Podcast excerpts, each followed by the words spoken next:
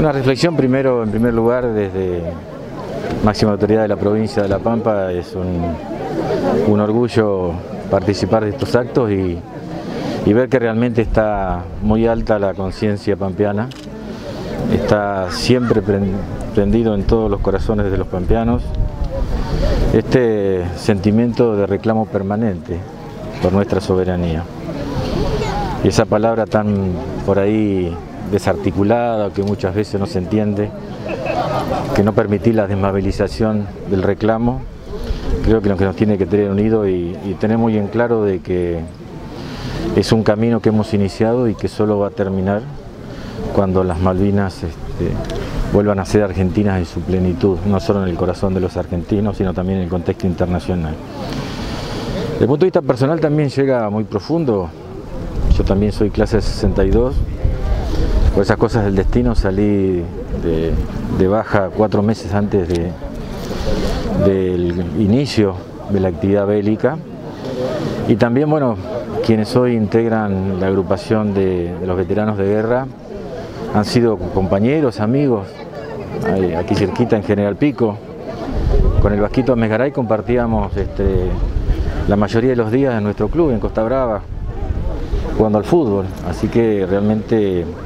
y también haber vivido esa época con la incertidumbre si llegaba o no llegaba la citación para ir a ocupar algún lugar. Ustedes saben bien que en esa época había un movimiento permanente de tropas. Y si bien el regimiento en el cual yo hice el servicio militar, que inicialmente estaba en Tuay, después se fue a Mendoza, no llegó a, entrar en combate, sí fue desplazado. Entonces era un, una época de mucha incertidumbre. Incertidumbre quizá nosotros desde, nuestra propia inocencia, pero principalmente de, los padres, de la familia, que veían una cuestión muy totalmente inexplicable, alocada, que chicos de 17, 18 años vayan a, a usar un arma para defender el territorio nacional cuando los que habían decidido recuperar Malvinas por la fuerza estaban muy lejos, a muchos kilómetros. Creo que eso también, digamos, son vivencias que uno tiene permanentemente y que en estas épocas sobreviven, ¿no? Digo, pero eh,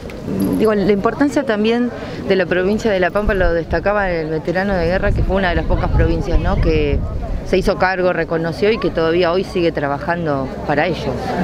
Bueno, sí, a ver, la provincia de La Pampa tiene una historia, no solo en esto, sino una historia desde hace mucho tiempo, casi de su, de su génesis, de su de su inicio de vida como, como provincia, como jurisdicción federal, de incluir derechos. Y que creo que hubiera sido impensado, ilógico e imperdonable que una de las cuestiones de, incluir derechos no tendría que ver incluir y darle la visibilidad, el derecho a la visibilidad a los veteranos que mantienen vivo el, el reclamo por Malvinas. Creo que eso no, nos distingue como provincia y también en, muchos, en muchas situaciones, pero casualmente en lo que tiene que ver este, con el reclamo de nuestra soberanía nacional.